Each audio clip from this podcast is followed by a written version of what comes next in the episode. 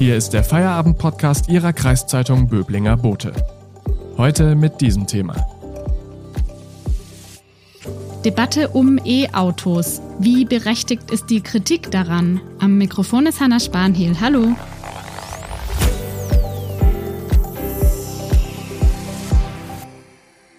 Seit einigen Tagen diskutieren Wissenschaftlerinnen und Wissenschaftler in Deutschland über die CO2-Bilanz von Elektroautos.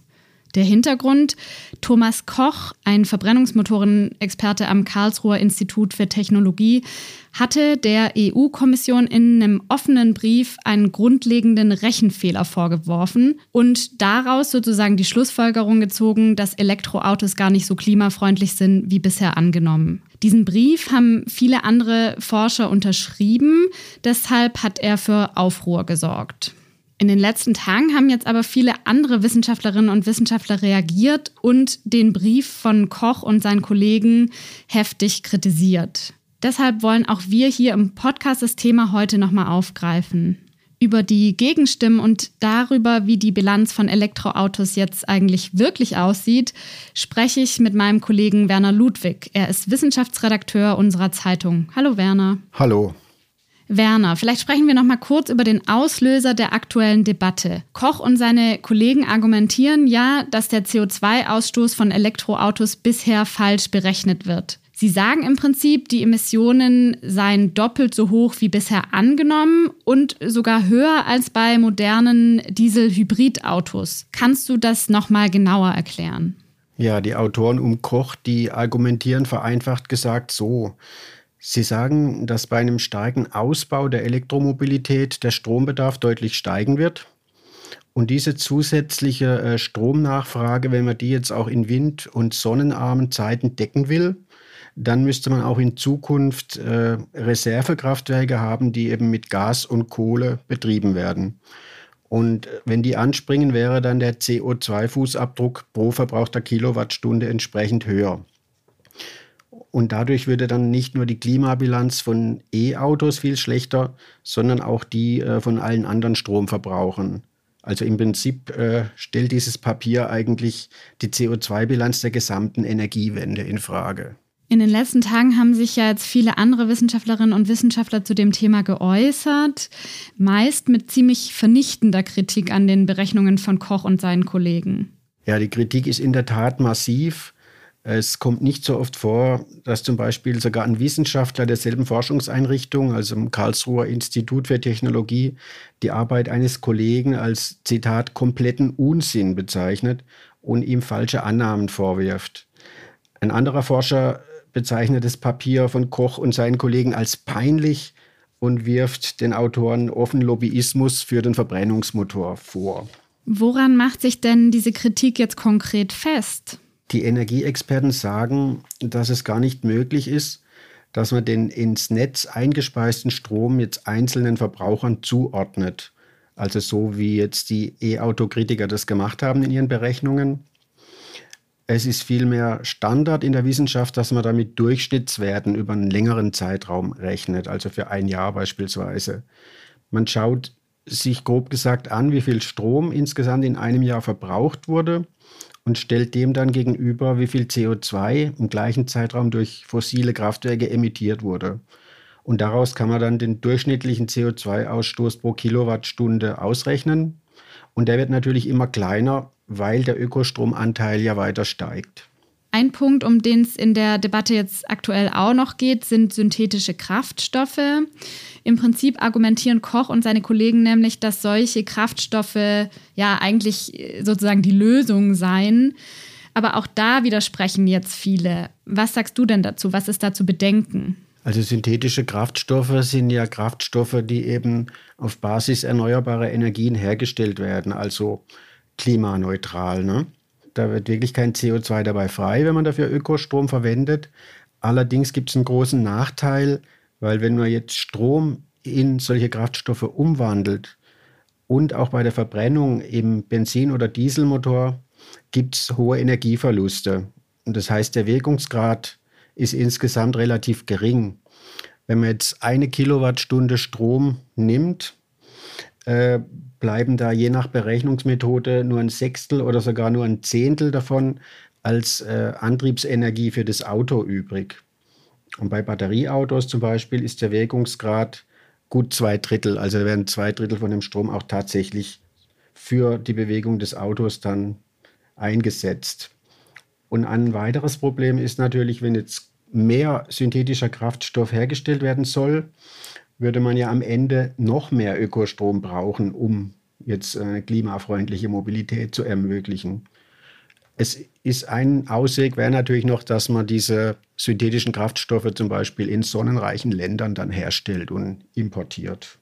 Aber das Problem, dass das Ganze eben eigentlich nur klimaneutral ist oder die Klimabilanz nur gut ist, wenn auch tatsächlich Ökostrom oder erneuerbare Energien verwendet werden, das bleibt so oder so, oder? Genau. Also man hätte zusätzlich noch das Problem, dass eben, wenn man jetzt diese synthetischen Kraftstoffe in großem Maßstab braucht, müsste man auch erstmal die Produktionsanlagen dafür aufbauen. Die gibt es nämlich noch gar nicht. Also schnelle Hilfe ist von da gar nicht zu erwarten eigentlich. Die Kritik an der Elektromobilität ist ja jetzt insgesamt auch nicht so ganz neu.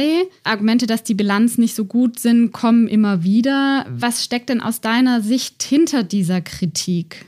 Also unbestritten ist ja, dass die E-Mobilität nur dann wirklich klimafreundlich ist, wenn der Strom zum Laden vollständig aus erneuerbaren Quellen wie jetzt Wind und Sonne stammt.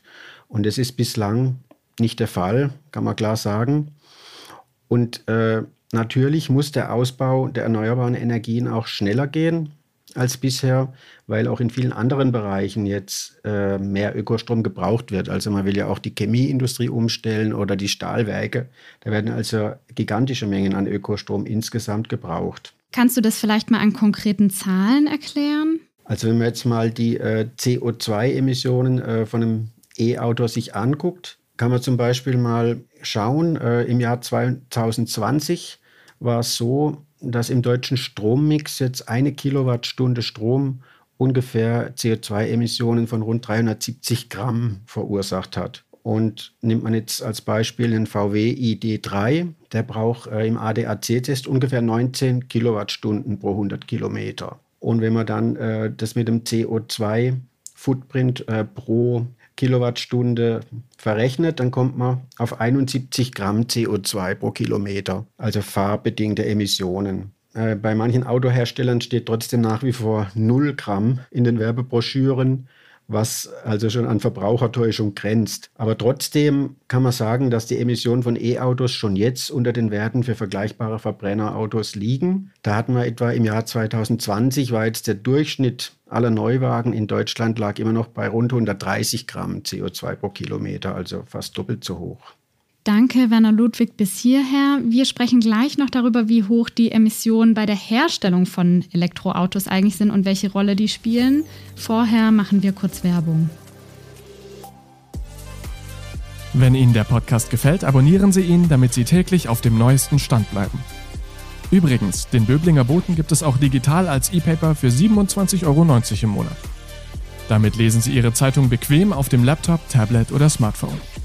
Unterstützen Sie Ihre Kreiszeitung mit einem Abo. Danke.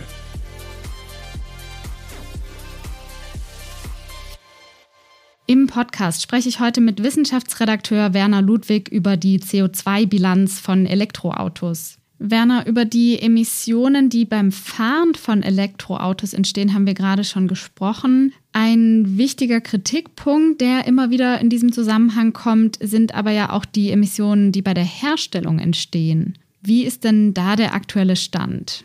Genau, also die äh, Elektroautos bringen jetzt im Vergleich zu einem Verbrenner herstellungsbedingt einen größeren ökologischen Rucksack erstmal mit. Einfach, das ist vor allen Dingen die Herstellung der Batterie, die ja energieintensiv ist. Und daher ist sagen wir mal, der CO2-Ausstoß äh, durch die Herstellung insgesamt höher als bei einem Verbrenner. Allerdings muss man sagen, dass dieser ökologische Rucksack inzwischen deutlich geschrumpft ist. Einfach weil man zum einen die Herstellungsprozesse laufend äh, verbessert werden und zum anderen wird eben auch in den Batteriefabriken äh, mehr regenerativer Strom, mehr erneuerbare Energien eingesetzt. Also neueren Studien zufolge ist es so, dass äh, viele E-Autos diese höheren Emissionen aus der Herstellung schon nach rund 50.000 Kilometern äh, Fahrstrecke wieder ausgeglichen haben.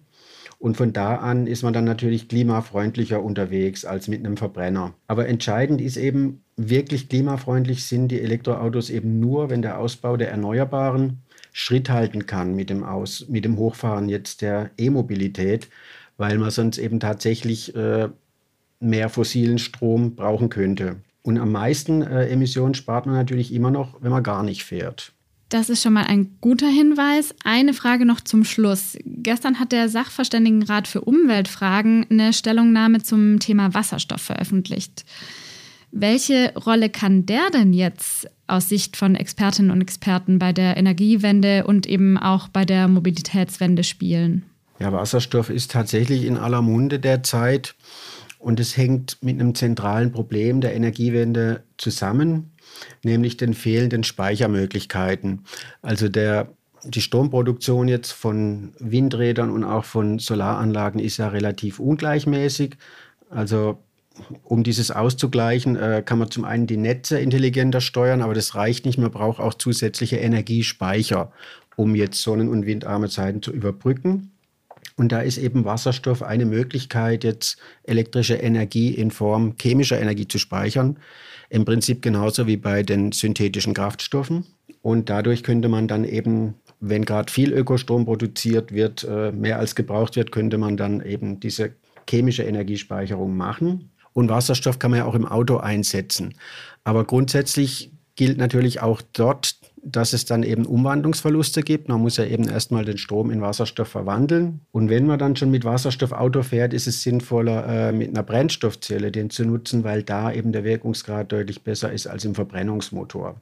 Es gibt aber ja vielleicht Bereiche, wo es gar nicht anders geht, sozusagen als mit synthetischen Kraftstoffen oder eben mit Wasserstoff, oder? Genau, also das sind eben die äh, Bereiche, wo Batterien dann einfach zu schwer wären Beispiel äh, Lastwa Lastwagen oder auch Flugzeuge. Also da wird es auf absehbare Zeit, äh, wird man sicher weiter mit den bisherigen Antriebssystemen arbeiten und die könnte man dann eben mit synthetischen Kraftstoffen klimafreundlicher machen. Vielen Dank, Werner, für diese Einschätzungen. Werner Ludwig ist Wissenschaftsredakteur bei unserer Zeitung. Den Podcast hören Sie morgen wieder, wenn Sie mögen. Ihnen jetzt einen schönen Feierabend. Tschüss und machen Sie es gut. Das war der Feierabend-Podcast Ihrer Kreiszeitung Böblinger Bote. Neue Folgen erscheinen von Montag bis Freitag täglich ab 17 Uhr.